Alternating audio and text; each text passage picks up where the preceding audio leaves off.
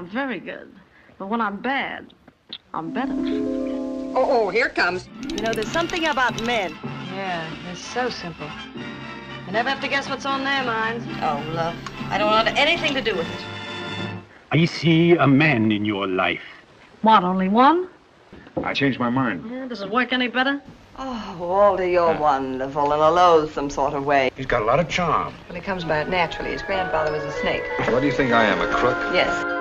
Can a girl cry if she's happy? You know, I don't know which I am, happy or miserable. I'm, I'm all mixed up. I don't want a wedding. Nobody can make me have a wedding. A woman decides that for herself, and I haven't decided. Where are you going? We go to Hollywood. How'd you like a poke in that fat nose? What? Will you get out of my life? Au revoir. See you in the society page.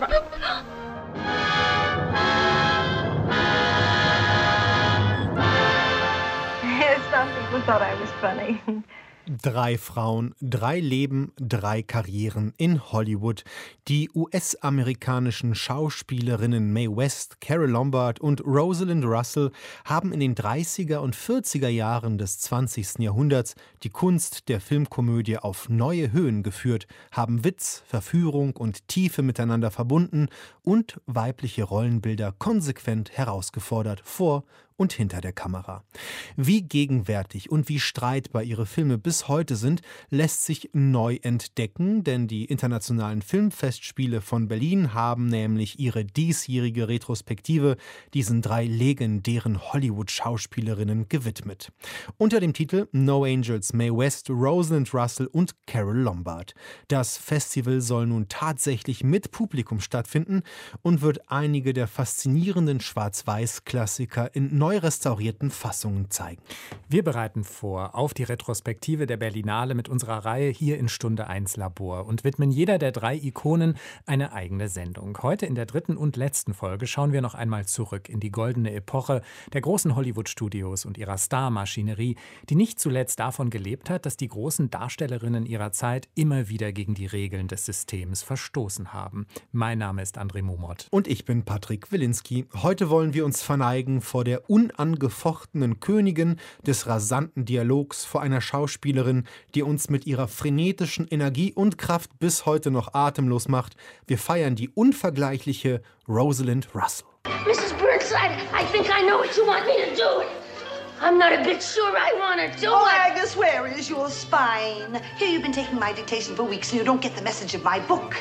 Live, that's the message. Live? Yes, life is a banquet, and most poor suckers are starving to death. Now, come on, Agnes, live. Live. Come, child. Live. Live.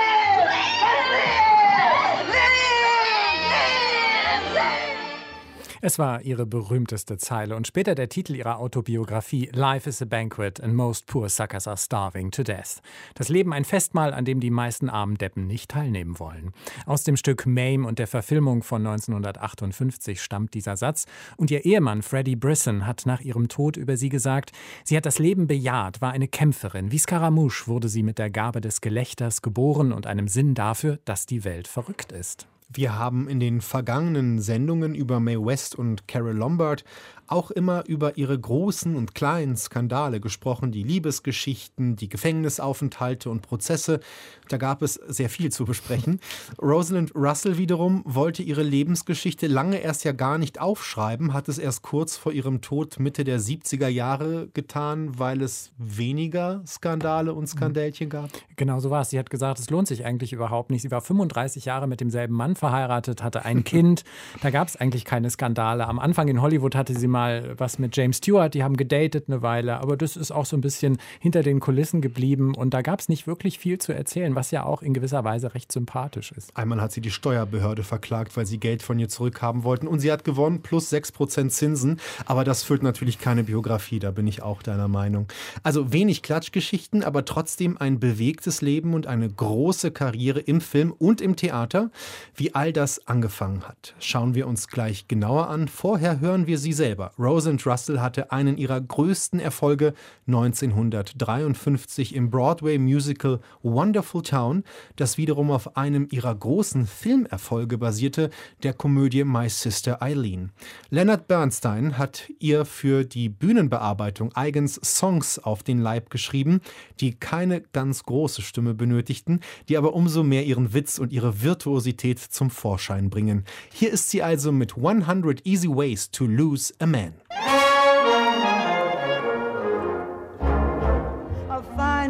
Fine, fine, fine, way to lose a man. A dandy way to lose a man. Just be as well informed as he. You'll never hear, oh, promise me. Just tell him where his grammar errs. Then mark your towels, hers and hers. Yes, girls, you too can lose your man if you will use Ruth Sherwood's plan. 100 easy ways to lose a man. Charme, Liebreiz, Sexappeal, das sind wohl die typischen Attribute für den weiblichen Hollywood-Star. Rosalind Russell hatte all das durchaus im Repertoire, aber unter der Oberfläche wartete noch sehr viel mehr. Und im Studiosystem dauert es manchmal eben etwas länger, bis man herausfindet, wo die wahren Talente der Schauspielerinnen und Schauspieler schlummern.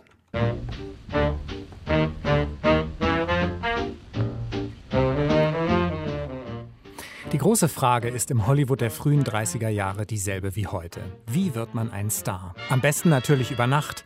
Die Göttinnen tauchen quasi aus dem Nichts auf der Leinwand auf. Die Dietrich oder Mae West sind von ihrem ersten Auftritt an wiedererkennbar und unvergleichlich, haben mit dem ersten oder zweiten Film, jedenfalls mit ihrer ersten Hauptrolle, sofort den Olymp erreicht. Doch natürlich geht es auch anders. Die Karriere, die Rosalind Russell im amerikanischen Film macht, ist das genaue Gegenteil. Sie setzt sich zusammen aus Arbeit und Geduld und Qualität. Selbst als sie es geschafft zu haben scheint und 1939 auf dem Cover des Live-Magazins auftaucht, in einer gestreiften Bluse und mit verschränkten Armen, wenig glamourös und ziemlich bodenständig, liegt das daran, dass sie mal wieder in einer Nebenrolle besonders aufgefallen ist. In George Cukors rein weiblichem Ensemblefilm The Women als klatschsüchtige Nervensäge neben den Superstars Norma Shearer und John Crawford. Und doch, man spricht über Rosalind Russell, man kann nicht mehr anders, auch weil sie so ganz anders ist als ihre überlebensgroßen Olymp-Kolleginnen.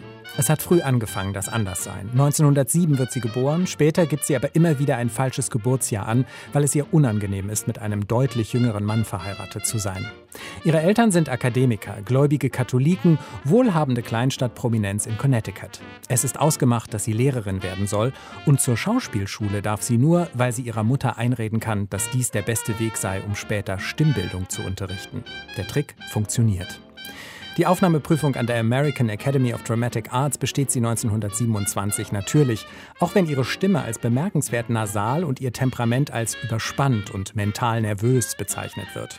Später wird genau das zu ihrem Markenzeichen beim Film.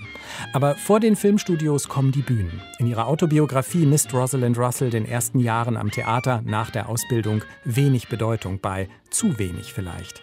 Sie spielt in verschiedenen Gruppen, Ensembles, Reisebühnen, zweimal wenig erfolgreich am Broadway. Über Philip Barrys Stück Paris Bound heißt es in einer Kritik von 1933, der erste Akt war dank seiner Trägheit kurz davor ganz in sich zusammenzubrechen, bis eine junge Frau namens Rosalind Russell die Bühne betrat. Immerhin. Auf Hollywood schaut sie, wie viele Theaterleute damals und heute, eher herab aber 1934 entscheidet sie sich doch, ein Angebot von Universal anzunehmen. Die Alternative? Weiter im sogenannten Subway Circuit Theater zu spielen, also an den Bühnen, die vom New Yorker Zentrum gerade noch mit der U-Bahn zu erreichen sind. In Hollywood angekommen, winkt die erste lohnenswerte Rolle bei MGM. Rosalind Russell ist eigensinnig, selbstbewusst, zielstrebig. Sie weiß genau, wie sie ihrem ungeliebten, vorschnell unterzeichneten Universal-Vertrag entkommen kann. Sie begibt sich zu Studioboss Lemle, absichtlich schlecht geschminkt, in wallender, unförmiger Garderobe und schmutzigen Schuhen, spricht übertrieben nasal. Ihr Vertrag wird aufgelöst. Natürlich. Rosalind Russell spielt nun Nebenrollen, immer wieder die andere Frau, die, die nicht ganz so attraktiv, nicht ganz so feminin ist wie die Hauptdarstellerin, dafür umso energischer. Rosalind Russell muss sich mit all ihrer Energie in die zweite Reihe stellen, hinter John Crawford, hinter Jean Harlow. Sie spielt kleine Rollen in großen und große Rollen in kleinen Filmen, komödiantisches und tragisches. Den Olymp aber erreicht sie damit nicht. Sie läuft mit, gehört dazu, hat einen Namen, kein Pseudonym in ihrem Fall, und man gewöhnt sich daran, dass sie gut ist in allem, was sie spielt, dass sie den Hauptrollen die Show stehlen kann, wie in The Women. Und dann sucht Columbia verzweifelt eine Hauptdarstellerin für eine Rolle, die auf der Bühne ein Mann gespielt hat. Reporter Hildy Johnson in Ben Hechts und Charles MacArthurs Frontpage. Howard Hawks, der Regisseur, der schon Carol Lombards ersten Hit zustande gebracht hat, akzeptiert sie für His Girl Friday und es ist eine der besten Entscheidungen seiner Laufbahn und ihrer auch.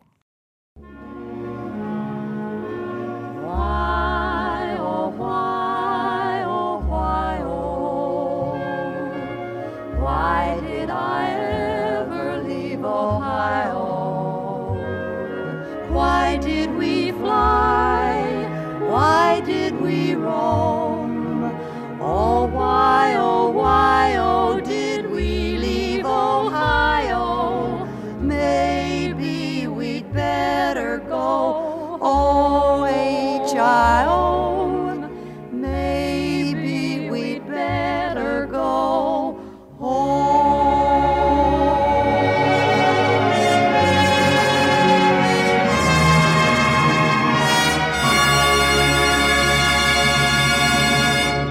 Ohio. Rosalind Russell zusammen mit Edith Adams im Musical Wonderful Town. Da ist sie von Selbstzweifeln und Heimweh geplagt. Im wirklichen Leben war das nicht nötig. Da wurde, wir haben es gerade gehört, Hollywood schließlich doch noch der Ort eines gigantischen Triumphs, weil sie ihre definitive Filmpersönlichkeit finden und perfekt zur Geltung bringen konnte. Im Film His Girl Friday, sein Mädchen für besondere Fälle von 1940. Diese Rolle und ihre Darstellung schauen wir uns jetzt mal etwas genauer an. Auftritt Rosalind Russell als Hildy Johnson. Hello, Hildy. Oh, hi, Skinny. Hello, hello, Ruth. Hello, Maisie. Hello, Hildy. How are you? Tell me, is the Lord of the Universe in? Yes, he's in. In a bad humor. Somebody must have stolen the crown jewels. Shall we announce you? Oh, no, no. I'll blow my own horns. Hier betritt eine Frau den Newsroom der Morning Post, die mit jedem Schritt, mit jeder Geste vermittelt, das ist meine Welt. Und hier macht mir niemand etwas vor, schon gar kein Mann. Dabei geht es in dieser Geschichte ursprünglich nur um Männer. Es ist Regisseur Howard Hawks, dem der alles entscheidende Geistesblitz vom Geschlechterwechsel kommt, als er über eine Neuverfilmung von The Front Page nachdenkt. Da hat das Stück schon eine längere Erfolgsgeschichte hinter sich. 1928 hatten Ben Hecht und Charles MacArthur damit einen echten Broadway-Hit gelandet und 1931 hatte Louis Milestone es bereits mit einigem Erfolg verfilmt. Es ist die Geschichte eines Zeitungschefredakteurs, der keinen noch so schäbigen Trick unversucht lässt, um seinen Chefreporter davon abzuhalten, seinen Job zu kündigen. Howard Hawks aber war in all seinen Filmen Fan von selbstbewussten und intelligenten Frauenfiguren und kam so auf die Idee, aus dem erbitterten Testosteronmachtkampf eine Screwball-Komödie zu machen, in der sich Berufliches und Privates verbinden und plötzlich noch sehr viel mehr auf dem Spiel steht als eine gut geschriebene Sensationsstory. Der Stoff ist bekannt und alle in Hollywood wissen, dass Hawks ein großes Risiko eingeht, wenn er Hildebrand Hildy Johnson nun in Hildegard Hildy Johnson verwandelt. Das Skript macht die Runde. Catherine Hepburn, Carol Lombard, Jean Arthur, Irene Dunn, Claudette Colbert, alle Komödiantinnen, die Rang und Namen haben, sagen ab. How I Was Everybody's 15th Choice nennt Rosalind Russell das entsprechende Kapitel in ihrer Autobiografie. Sie hat natürlich keine große Lust, die 15. Wahl zu sein, aber sie begreift, was für eine Chance ihr hier geboten wird. Hawks stellt ihr Cary Grant an die Seite, lässt die beiden während der Dreharbeiten improvisieren und Rosalind Russell engagiert schließlich sogar ihren Schwager, einen Werbetexter, der ihr noch einige zusätzliche Dialogzeilen schreibt, damit sie noch mehr Lacher bekommt. Dabei balanciert His Girl Friday über einem tiefen Abgrund. Es geht hier sprichwörtlich um Leben und Tod. Die Story, die Hildy Johnson unbedingt schreiben soll, handelt von einem zum Tode verurteilten Polizistenmörder, einem labilen arbeitslosen Opfer der wirtschaftlichen und gesellschaftlichen Depression. Hawks Film führt Rosalind Russells Hildy Johnson ins Pressezimmer des Rathauses von Chicago. Ein finsterer Ort ist das, in dem abgebrühte, desillusionierte Reporter Karten spielen und auf die nächste Sensation warten. Eine Hölle der professionellen Mitleidlosigkeit. Vor dem Fenster wird während des ganzen Films immer wieder die Guillotine ausprobiert und nicht nur atemlose Wortwechsel, sondern auch Schusswechsel finden hier statt. Politiker erkaufen sich mit fragwürdigen Todesurteilen ihren nächsten Wahlerfolg und schließlich springt eine verzweifelte, von den zynischen Journalisten gequälte Frau aus dem Fenster. Viel düsterer ist es wohl nie geworden im amerikanischen Komödienkino, aber selten ging es auch rasanter, scharfsichtiger, gnadenloser zu. Die Szene, die wir uns jetzt anhören, steht ganz am Anfang des Films. Hildy Johnson kehrt frisch geschieden und neu verliebt an ihren alten Arbeitsplatz zurück in die Redaktion der Morning Post, um sich endgültig zu verabschieden. Sie hat vor, einen harmlosen Versicherungsvertreter zu heiraten, gespielt von Ralph Bellamy. Dem Journalismus will sie abschwören, ebenso wie ihrem Ex-Mann und Ex-Boss, Chefredakteur Walter Burns, gespielt von Cary Grant. Der glaubt noch immer, sie wolle nur zu einer Konkurrenzzeitung wechseln und wie sie versucht, ihm klarzumachen, dass sie tatsächlich neue Wege gehen will, beruflich und privat, hören wir jetzt. Hildy. No. Hildy, you gotta Not help me a out. chance, Just this woman. once, honey. Now listen to me. get? Get out of here, Duffy. I'm busy. Now, look, No, please, save look, your darling, breath. this will bring us back together again, just the way we used to That's be. just what I'm afraid of. Any time, any place, anywhere. Now, don't mock me. This is bigger than anything that ever happened to us. Don't do it for me. Do it for the paper. Scram, Svengali. Look, if you won't do it for love, how about money? Forget the other offer. I'll raise you 25 bucks a week. Listen to me, you great big bumbleheaded I'll make bamboo. it 35 bucks and not a cent more. Walter, are you gonna listen? Well, good grief, how much is that other paper going to pay you? There isn't any other paper. Oh, well, in that case, I'll raise it off. You go back to your old salary and like, how do you like that? Trying to blackjack me Walter, I want to show you something. I'm it's busy. here. It's a ring. Take a good What? look at it. You know what? What? it is? It's an engagement ring. I tried to tell you right away, but you would start reminiscing. I'm getting married, Walter, and I'm also getting as far away from the newspaper business as I can get. What? I'm through. You get mad all you want to, Hildy, but you can't quit the newspaper business. Oh, why not? I know you, Hildy. I know what quitting would mean to you. And what would it mean? It would kill you. You can't sell me that, Walter Burns. Who says I can't? You're a newspaper man. That's why I'm quitting. I want to go someplace where I can be a woman. You mean be a traitor? A traitor? A traitor to what? A traitor to journalism. You're a journalist, Hildy. A journalist? Now, what does that mean? Peeking through keyholes? Chasing after fire engines? Waking people up in the middle of the night to ask them if Hitler's going to start another war? Stealing pictures off old ladies? I know all about reporters, Walter. A lot of daffy Budinskis running around without a nickel in their pockets. And for what? So a million hired girls, motormen's wives will know what's going on? Why, I... Oh, what's the use? Walter, you, you wouldn't know what it means to well, want to be respectable and live a halfway normal life. Point is, I, I'm through. Where'd you meet this man? Bermuda? Rich, huh? Well, he's not what you call rich. Makes about five thousand a year. What's his line? He's in the insurance business. Insurance business? Uh-huh.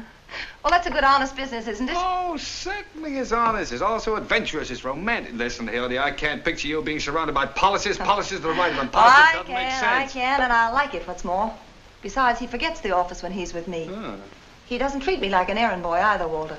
He treats me like a woman. It does, does it? hmm How did I treat you? Like a water buffalo? I don't know from water buffaloes, but I do know about him. He's kind and he's sweet and he's considerate. He wants a home and children. Sounds more like a guy I ought to marry. What's his name? Uh, Baldwin, Bruce Baldwin. Baldwin, Baldwin, Baldwin. Oh, I knew a Baldwin once. A horse thief in Mississippi. Couldn't be the same fella, could it? No. You're now talking about the man I'm marrying tomorrow. Tomorrow. As soon as that? Mm-hmm. Well, at last I got out what I came up here to tell you. Well, guess there isn't any more to the story. So long, Walter.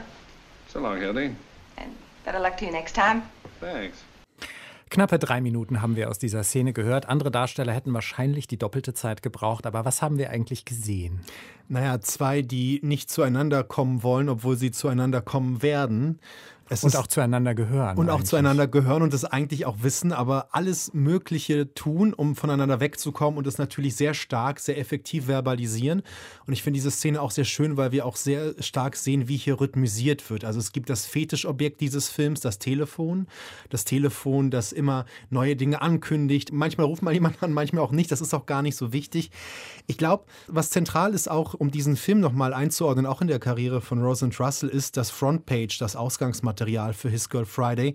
Wahrscheinlich das kreativste Inspirationsmaterial für das Hollywood-Kino der 1930er Jahre war, weil letztendlich der Geist dieses Stücks diente als Quelle nicht nur für Screwball-Komödien, sondern auch für Gangsterfilme, für Backstage-Musicals dieser Zeit.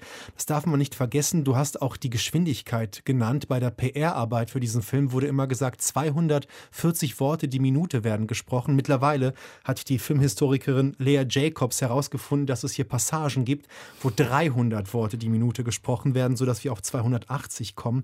Also es geht alles hier sehr schnell und du brauchst Leute, die dieses Tempo spielen können, wie Leute in einem Orchester ein Instrument. Und ich glaube, wir könnten erzählen, wie hier Rhythmus und Tempo aufgebaut werden. Es ist ja wie ein Crescendo. Es beginnt langsam, es steigert sich zu einem großen Moment und dann geht es wieder runter. Also und das alles mit der Geschwindigkeit der Dialogzeilen. Das ist wirklich hochvirtuos gemacht und das ist eben auch sehr bewusst und klar strukturiert. Es gibt andere Filme, wo auch schnell gesprochen wird und wo auch ein hohes Tempo da ist und man das Gefühl hat, da geht das dann so ins Chaos oder es wird völlig unübersichtlich. Es gibt noch einige Szenen in diesem Film, wo wirklich drei Menschen gleichzeitig in Telefone brüllen und das in einer unglaublichen Geschwindigkeit eben auch. Und trotzdem ist es, wenn man genau hinhört, so genau gemacht, dass es sich zwar überlappt, aber trotzdem darauf geachtet wird, dass alles, was wirklich wichtig ist, auch verstanden werden kann und dass es eben auch Wechsel gibt zwischen Schnelligkeit und langsameren Passagen. Hier hat man es sehr schön gehört, auch in der Szene, dass beide eigentlich versuchen, sich emotional nicht so stark aus der Reserve locken zu lassen, aber man hört doch, dass es ihnen beiden auch nahe geht, diese eigentliche Trennung und dass da sehr viele Abstufungen auch in der Emotion zu hören sind. Vielleicht sollten wir noch kurz über den Newsroom sprechen, in dem wir uns hier befinden.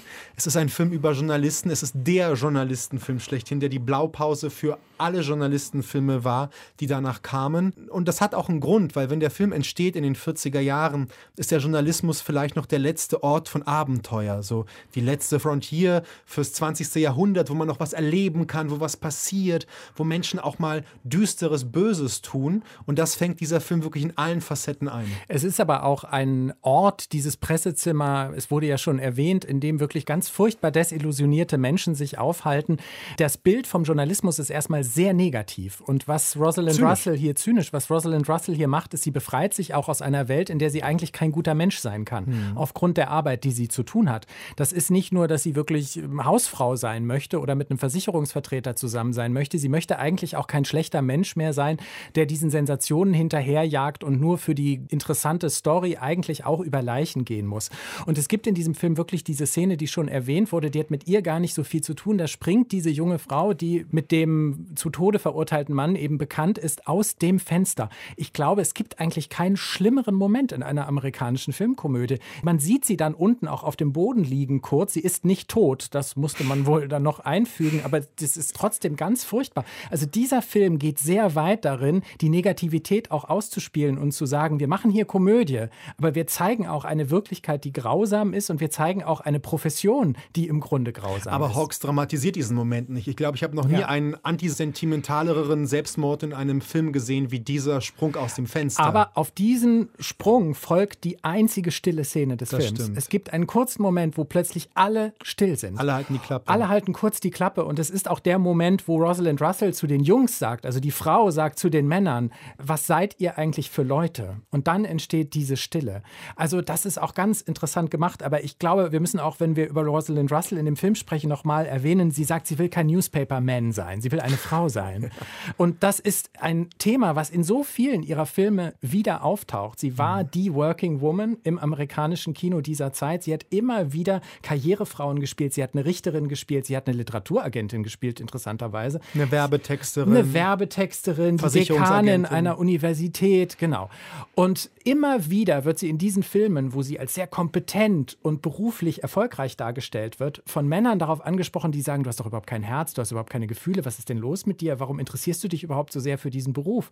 Und sie muss sich damit auseinandersetzen. Will sie eine romantische Liebesgeschichte haben und damit womöglich ihr Berufsleben aufs Spiel setzen? Oder ist sie als erfolgreiche Karrierefrau nicht doch eigentlich dazu verpflichtet, weiterzumachen? Das finde ich interessant und das unterscheidet auch viele ihrer Rollen von denen ihrer Kolleginnen, wobei das in den 40er Jahren schon häufiger passiert. Mhm. Wenn diese Frau am Anfang eines Films auftritt, hat sie einen Job und der ist ziemlich konkret beschrieben. Ja? Und man sieht sie auch arbeiten. Es wird nicht nur erwähnt, dass sie einen Job hat, was in anderen Filmen typisch ist, sondern man sieht sie mit anderen Angestellten, mit Untergebenen, man sieht sie in Konferenzen sitzen, man sieht sie telefonieren und wichtige Dinge erledigen. Das ist auch ihr Image gewesen. Zentral finde ich, dass diese Figuren sich dieses Aufstiegs, dieser Leistung, da wo sie sind, bewusst sind und das auch stark kommunizieren. Ein schönes Beispiel dafür ist der Spielfilm zum Diktatliebling äh, Take a Letter, Darling, wo Fred McMurray einen arbeitslosen Maler spielt, der dann Geld braucht und bei so einer Werbeagentur anheuert und sie ist seine Chefin. Dann beginnt es erstmal, dass er gar nicht versteht, dass Frauen Chefinnen sein können. Mhm. Aber sie macht ihm ziemlich deutlich, dass sie einen Mann als Sekretär braucht, weil sie eben auch mal Frauen hat als äh, Kundinnen und da soll er auch eingesetzt werden. Das heißt, sie ist sich sehr bewusst, ich bin eine Frau, ich kann das einsetzen für meine Karriere, du bist ein Mann, ich setze dich so ein. Also ich finde das schon eine Ausnahme in der konkreten Beschreibung. Absolut. Und der Film ist ganz bemerkenswert. Er ist gar nicht so wahnsinnig gut, aber er variiert die ganze Zeit die typischen Szenen, in denen ein weiblicher Chef das tut, was normalerweise ein männlicher Chef mit einer Sekretärin tun würde. Genau. Er, sie bringt ihn als Sekretär ständig in peinliche Situationen Situation. Zum Beispiel muss er in ihre Umkleidekabine kommen, während sie sich umzieht, weil er für sie überhaupt nicht als Mann relevant ist in dem Augenblick. Sie sagt ihm auch nicht, guck weg, ne? Sie sagt ihm nicht, guck weg, was interessanterweise im Film dazu führt, dass er für einen Homosexuellen gehalten ja. wird in der Szene, was natürlich auch nicht sein darf 1942. Aber das sind schon ganz raffinierte Szenen, in denen diese typischen Erwartungen an die Geschlechterrollen eigentlich auf den Kopf gestellt werden. Trotzdem muss auch in diesem Film Rosalind Russell irgendwann begreifen, nur mit der Karriere alleine geht es eben doch nicht. Sie braucht den Mann, sie braucht die Liebe, sie muss doch auch noch ein bisschen an ihrer Weiblichkeit arbeiten. Wobei sich zumindest nicht für die falsche Ehe entscheidet, sondern für die richtige mit dem Maler. Es ist aber, du hast vollkommen recht, wie häufig in diesen Hollywood-Filmen diese Freiheitsgrade, die wir gerade versucht haben zu beschreiben, die sind in der Formel natürlich nur auf Zeit. Denn wenn wir sagen, das ist so ein bisschen das Shakespeare-Muster der widerspenstigen Zähmung, Absolut. die Frau ist am Anfang frei und wild und selbstbewusst und Karrieristin, am Ende weiß sie, wo ihr Platz ist. Genau, das hat Hollywood sehr wichtig gefunden. Das ist auch in den Filmen von Catherine Hepburn immer wiederholt worden. Trotzdem gilt Catherine Hepburn genau wie Rosalind Russell im Nachhinein als große Ikone des Feminismus. Warum ist das so? Weil diese letzten fünf Minuten, in denen das typische Hollywood-Ende hergestellt wurde, die Frau wieder ihren Platz an der Seite des Mannes findet, eigentlich nicht ankommt gegen die 85 Minuten, die man vorher gesehen hat, in denen die Frau eben stark und selbstbewusst war und die Männer auch auf ihren Platz verwiesen hat. Und das ist ein viel stärkerer Eindruck, der auch geblieben ist, gerade bei Rosalind Russell. Aber dann gibt es halt auch einen Film wie This Thing Called Love, wo es ja um die Institution der Ehe geht, mhm. wo Rosalind Russell eine Frau spielt, die ihrem Ehemann, der gerade aus Peru kommt, sagt, du, äh, ich arbeite hier in einer Versicherung und wir müssen so viele Ehen versichern, die dann in die Brüche gehen. Die Menschen heiraten viel zu schnell. Man muss sich das gut überlegen. Also, wenn du wieder da bist, werden wir nicht miteinander schlafen, werden uns in Abstinenz üben, was ihnen natürlich als Mann ganz und gar nicht gefällt. Das ist ja ein ganzer Film, der die Frage natürlich nochmal reflektiert, was ist das überhaupt, eine Hollywood-Ehe, überhaupt eine Ehe an sich. Ein Film, der dann ja auch durchaus anstößig gefunden worden ist, weil man eben das auch vielleicht nicht sehen wollte, dass es sowas wie rationale Ehen gibt, dass man sich genau. Zeit lässt. Die Frau ist rational, aber übrigens in dem Fall auch nicht nur für sich, weil sie sagt, so viele Scheidungskinder gibt es. Richtig. Und wenn sie die Ehe vollziehen, könnte es zu einem Kind kommen und dann wissen sie aber noch gar nicht, ob die Ehe funktioniert und deswegen stellt sie ihn so auf die Probe. Ein ganzer Film, aber eigentlich, der nur davon erzählt, wie ein Mann versucht, mit seiner Ehefrau Sex zu haben und sie eben sich ihm verweigert. Das hat schon auch für Anstoß gesorgt. In dem Karrierismus sollten wir noch einen Begriff äh, wählen, der uns aufgefallen ist bei der Vorbereitung, die Bossiness von ihr, so schwer zu übersetzen, also dieses sehr bullige, ruppige Auftreten von ihr. Ist denn diese Bossiness etwas, was ihrem Spiel zuträglich ist oder eher abträglich? Naja, es ist wie bei allem, wenn es zu oft wiederholt wird, vielleicht irgendwann nicht mehr ganz so originell, aber ich finde, dass sie das auf eine faszinierende Weise schafft, eine selbstbewusste, kompetente Frau darzustellen, die auch in der Lage ist, autoritär aufzutreten und trotzdem komplex ist und auch Charme hat. In den meisten Fällen spielt sie ja in Komödien diese Rolle und da schafft sie es schon, immer den Humor unterzubringen und auch eine gewisse Leichtigkeit da reinzubringen.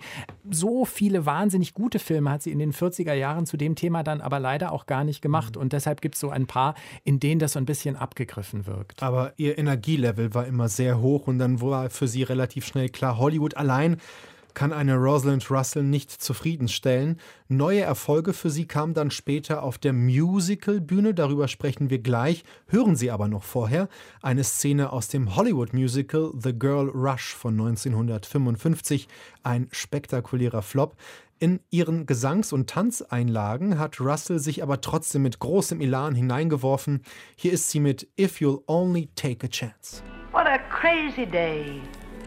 I was pretty blue for an hour or two, but now I feel okay. And tonight, when the candle has burned out, I may love the way the day turned out if I shrug each crisis always.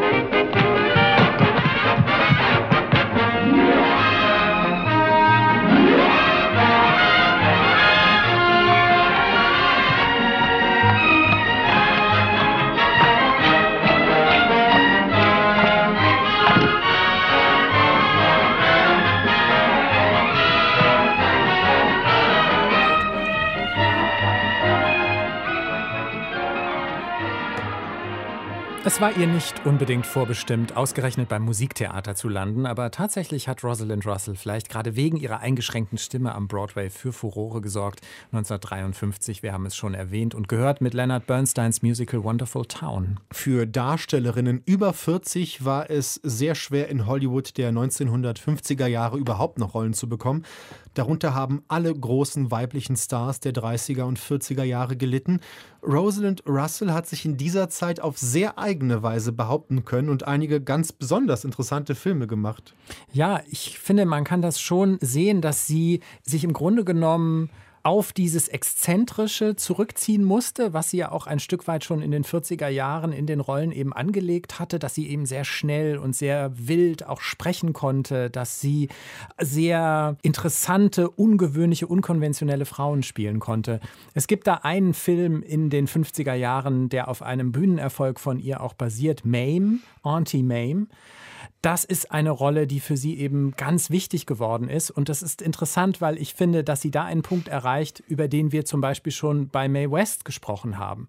Da haben wir nämlich eine ganz unkonventionelle Society-Frau in dem Fall, die ihrem kleinen Neffen die Welt erklärt und ihn eben auch erzieht und dabei sich eigentlich mit allen Konventionen innerhalb der Gesellschaft anlegt weil sie wirklich gegen die Spießer argumentiert und gegen die Vorurteile in der Gesellschaft argumentiert und sich auch wirklich in keiner Weise an die Regeln halten will, die diese Gesellschaft vorgibt. Das hat für Furore gesorgt und ist in gewisser Weise ihre berühmteste Rolle dann auch mitgeworden. Es gab noch den Musicalfilm Gypsy, der auch sehr interessant ist, der ja auch ein sehr verstörtes Verhältnis von einer Mutter und Tochter, eine Karrieremam, heute würde man Tiger Mom, glaube ich, sagen, ja. verhandelt, basierend auf einer realen Biografie, muss man sagen.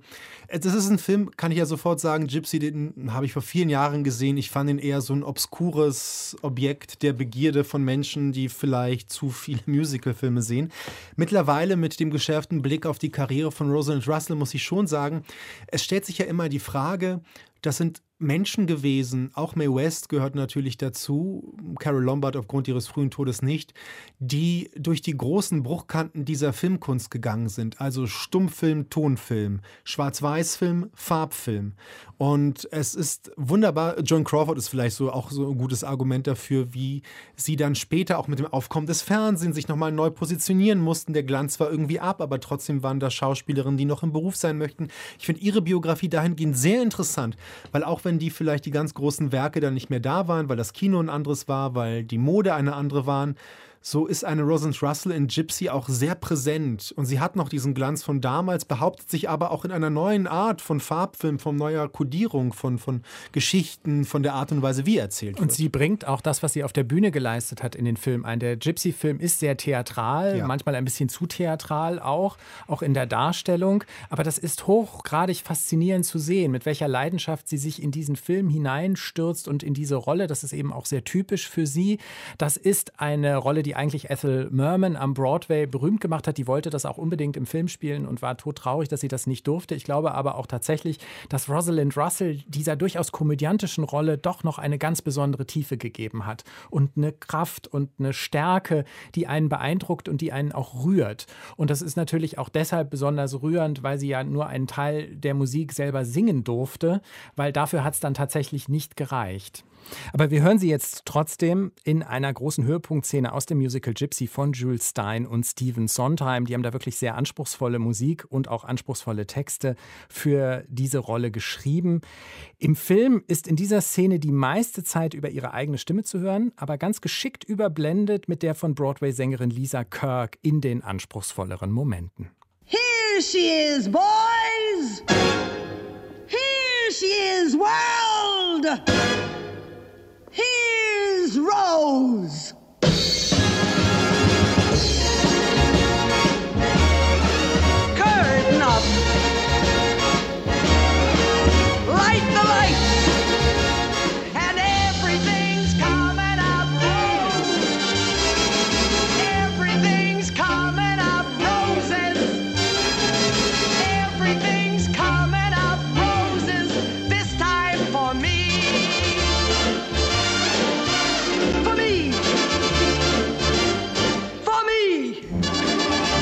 For me.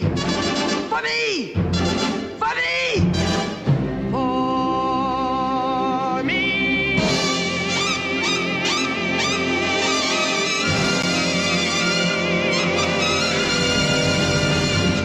Da war richtig was los. Einen Oscar hat Rosalind Russell in ihrer Karriere nie gewonnen.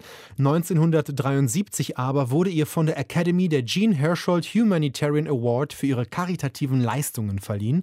Damals war sie schon schwer gezeichnet von ihrer Brustkrebserkrankung, ihrer rheumatischen Arthritis und den vielen Medikamenten, die sie nehmen musste. Bei ihrer Dankesrede zeigte sie sich gerührt und bescheiden. Someone out there think I was kind of special. Far from it. You know, the people of this of this nation have a golden tradition of taking care of each other. And across America right now, there are men and women, countless numbers of them, young and old, who are giving of themselves to hospitals, to orphanages, to drug clinics, to youth, and even possibly watching a little child take her first steps after being crippled, as I have watched. So, uh, the only unique thing about me tonight is that I'm, I'm here with this, knowing that it belongs to so many others. I would also uh, like to tell you that I have been the victim of this kindness, and I want to thank each and every one of them and all the letters that were sent to me over the years for all they did for me while I was not quite well. Thank you very much. Ja, hier bedankt sich Rosalind Russell auch dafür, dass sie in Zeiten ihrer eigenen Krankheit so viele Briefe von Fans bekommen hat, die an sie gedacht haben. Rosalind Russell starb 1976 in Beverly Hills. Hinterlassen hat sie ein beeindruckendes filmisches Werk. Viele ihrer Filme sind nicht so bekannt, wie sie sein sollten. Bei der diesjährigen Berlinale lassen sich also einige Bildungslücken schließen. Unsere Kollegin Filmkritikerin Anke Lewicke verrät uns jetzt, auf welche Russell-Komödie sie sich bei der Retrospektive am meisten freut. Ein Film, den ich aus den goldenen Zeiten Hollywoods immer wieder sehen kann, ist Die Frauen von George Cukor aus dem Jahr 1939, der nur mit Frauen besetzt ist. Und bei Cukor nimmt sich Rosalind Russell eine Auszeit von ihrem Dasein der Working Woman. In dem Film präsentiert sie immer wieder ihre frisch manikürten Fingernägel, wie sie stolz sagt, im Farbton Jungle Red. Und es geht um Eifersüchteleien, Lästereien, Konkurrenzkämpfe, Intrigen, Seitensprünge und Mittenmang ist eben immer Rosalind Russell auf der Suche nach dem neuesten Klatsch und Tratsch. Und hier kann man ihrer Spielfreude beim Spielen zusehen, diese Spielfreude studieren. Rosalind Russell übertreibt mit Hingabe und Leidenschaft, öffnet ihren Mund zu einem großen O, wenn sie hört, dass ihre Freundin von ihrem Mann betrogen wird.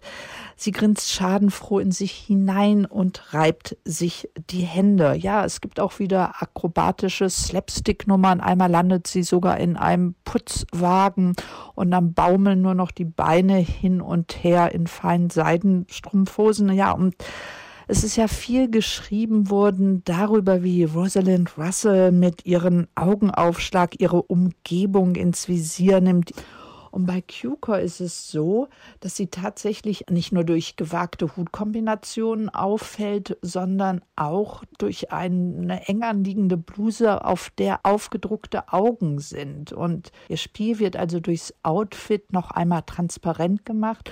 Und umso mehr freuen wir uns dann auf ihren nächsten Auftritt im Film, wenn sie schon durch ihre Größe die Szenerie immer überragt, ja, wenn sie den neuesten Klatsch parat hat und mit ihren Gesichtszügen alle Register zieht.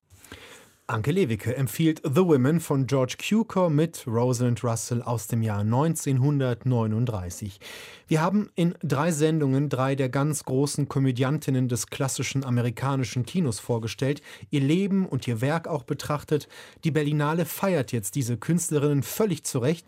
Aber wenn wir noch einmal zum Abschluss zurückschauen, was hat uns besonders beeindruckt an Mae West, Carol Lombard und Rosalind Russell? Was haben wir Neues entdeckt? Ich würde sagen, wir haben entdeckt, dass Frauen in dieser klassischen Phase des Hollywood-Kinos in den 30er und 40er Jahren auf ungewöhnliche Weise in den Mittelpunkt von Filmen treten konnten, auch hinter den Kulissen durchaus was zu sagen hatten, mitbestimmt hatten. Natürlich nur diejenigen, die es auch an die Spitze geschafft haben, die in diesem Star-System bis ganz nach oben gekommen sind. Aber die, auf die das zutrifft, haben diese Filme und haben auch diese Filmlandschaft und diese ganze Art, in Hollywood Filme zu drehen, mitgeprägt und auf eine ganz charismatische und interessante Weise mitbestimmt. Das Interessante ist vielleicht, dass bei jeder Rolle, die man jetzt betrachtet, man immer auch die Limitation dessen sieht, was man machen konnte als Frau. Ja? Das fand ich bei Mae West ganz interessant, weil bist du sexuell explizit, wurde der Hays Code plötzlich verschärft, mhm. nicht wahr? Bei Carol Lombard habe ich wirklich nochmal ganz konkret, also wie unter einem Brennglas nochmal betrachtet, wie es ist, wenn eine Formel plötzlich greift. Die Screwball-Komödie. Die Screwball-Komödie, die in ihrer Karriere ja sie zum Star gemacht hat mhm. und wie sie plötzlich als Vehikel, das machen wir mit dir und das funktioniert sehr gut und das machst du jetzt und wie das auch alle glücklich macht um, mhm. um einen herum. Also man kann nochmal sehen, wie das System Hollywood, also das damalige Hollywood, das Studiosystem funktioniert hat und welche Rolle da Schauspielerinnen geführt haben. Naja, und bei Rosalind Russell, die Working Women, darüber haben wir auch immer während der Musik noch kurz gesprochen, dass es heute mir sehr schwer fällt, manchmal Schauspielerinnen zu sehen, die haben keine Berufe und wenn sind sie dann so behauptet, wenn es heißt, J-Lo ist Architektin. Mhm. Nun ja, wird behauptet. Es gibt dann tolle Schauspielerinnen wie ähm, Charlotte Rampling, die was so Aristokratisches hat, der ich zum Beispiel Working Class nie glaube. Also wenn sie so eine richtige mhm. Putzfrau spielen würde, dann ist das einfach zu elegant. Und bei einer Rosalind Russell ist das so gegeben. Ja? Sie hat einen Job, sie hat die Karriere, das ist total glaubwürdig. Sie macht da wirklich Dinge und sie spielt sie nicht. Ja, man sieht sie als kompetente, berufstätige Frau und hat damit auch einen wirklichen Identifikationswert geschaffen fürs Publikum. Und ich glaube, darüber müssen wir auch noch mal sprechen, ja. was diese Filme fürs Publikum damals in den 30er und 40er Jahren bedeutet haben. Und dass es eben die Zeit war vor dem Fernsehen. Ich glaube, das ist ganz, ganz entscheidend, weil in den 50er Jahren, als das Fernsehen sich durchgesetzt hat, eigentlich die Frauenthemen aufs Fernsehen Fernsehen verschoben wurde. Das war sowieso eine Zeit, in der Männer das nicht mehr so gerne gesehen haben, wenn die Frauen sich selbstständig gemacht haben, die aus dem Krieg zurückkommenden Männer, Männer wollten, dass die Frauen an den Herd zurückkehren und vor den Fernseher sich setzen und da ihre Sachen anschauen. Vorher aber wurden die Filme für Frauen auch gemacht. Ganz viele Filme lebten davon, dass sie diese starken Frauenfiguren auch in den Mittelpunkt gesetzt haben. Weil sie haben. da waren und ins Kino gingen. Das war sehr wichtig, was du gesagt hast. Die goldene Phase von Hollywood mhm. ist eigentlich die Phase des Zweiten Weltkrieges. Und wer war denn zu Hause? Wer die ging Frauen. denn? Die Frauen. Genau. Und die gingen ins Kino. Es ist natürlich interessant, zu, äh, sich zu fragen, was, das können wir jetzt heute gar nicht mehr so richtig eruieren, was die Frauen damals sahen, wenn sie eine Rosalind Russell sahen oder eine Carol Lombard. Also bestimmt keine Influencerinnen, aber irgendwie auch Vorbilder. Ja, wahrscheinlich schon ja. ein bisschen. Und ich glaube, dass diese Moral der Hollywood-Filme, wir haben darüber gesprochen, wie der Hays Code alles verändert hat, mhm. wie man sich plötzlich nicht mehr küssen durfte länger als drei Sekunden, wie Ehepartner nicht mehr im selben Bett gezeigt werden durften und natürlich auch Frauen bestraft wurden in den Drehbüchern, wenn sie sich zu sexuell aggressiv verhalten haben. Aber ich glaube, die Wirkung der Filme war eine andere und die lag eben im Charisma dieser Darstellerinnen, die etwas gezeigt haben, was man mit großem Staunen und großer Ehrfurcht betrachtet hat. Da sind starke, selbstbewusste, auch sexuell selbstbewusste Frauen zu sehen gewesen und zwar nicht nur Rosalind Russell und Carol Lombard und Mae West, sondern durchaus auch noch viele andere in unterschiedlichen Genres und die haben ihr Publikum beeindruckt. Es lohnt sich also immer, die klassischen Hollywood-Filme neu oder wieder zu entdecken, sich von ihnen und den sehr selbstbewussten Protagonistinnen überraschen und auch verführen zu lassen. Uns hat es, glaube ich, kann ich für uns beide sagen, ja. sehr viel Freude bereitet. Aber jetzt müssen wir uns von Ihnen verabschieden. Patrick Wilinski. Und André Momotz. Doch wer könnte uns zum Schluss besser in feierliche Berlinale Stimmung bringen als Rosalind Russell mit einer ganz besonderen Tanzstunde? Hier hören wir sie noch einmal mit dem Höhepunkt von Wonderful Town, der großen Conga-Nummer. One, two, three, ha! One, two, three. Ha, like that. See? Conga. Three, ha. That's it. You got it. Okay, fellas, that's enough. What do you think of the USA, NRA, TVA? What do you think of our Mother's Day? What do you think of our Conga? Yeah, that's it. That's the conga, all right. Okay, fellas, settle down. What do you think of our native squaws? Charles D. Dawes, Warden Laws. What's your opinion of Santa Claus? What do you think of our sweet? Warren, come here now. Wait a second, I want to talk. Come here, fellas. Good neighbors, good neighbors, remember our policy. Good neighbors, I'll help you if you'll just help us.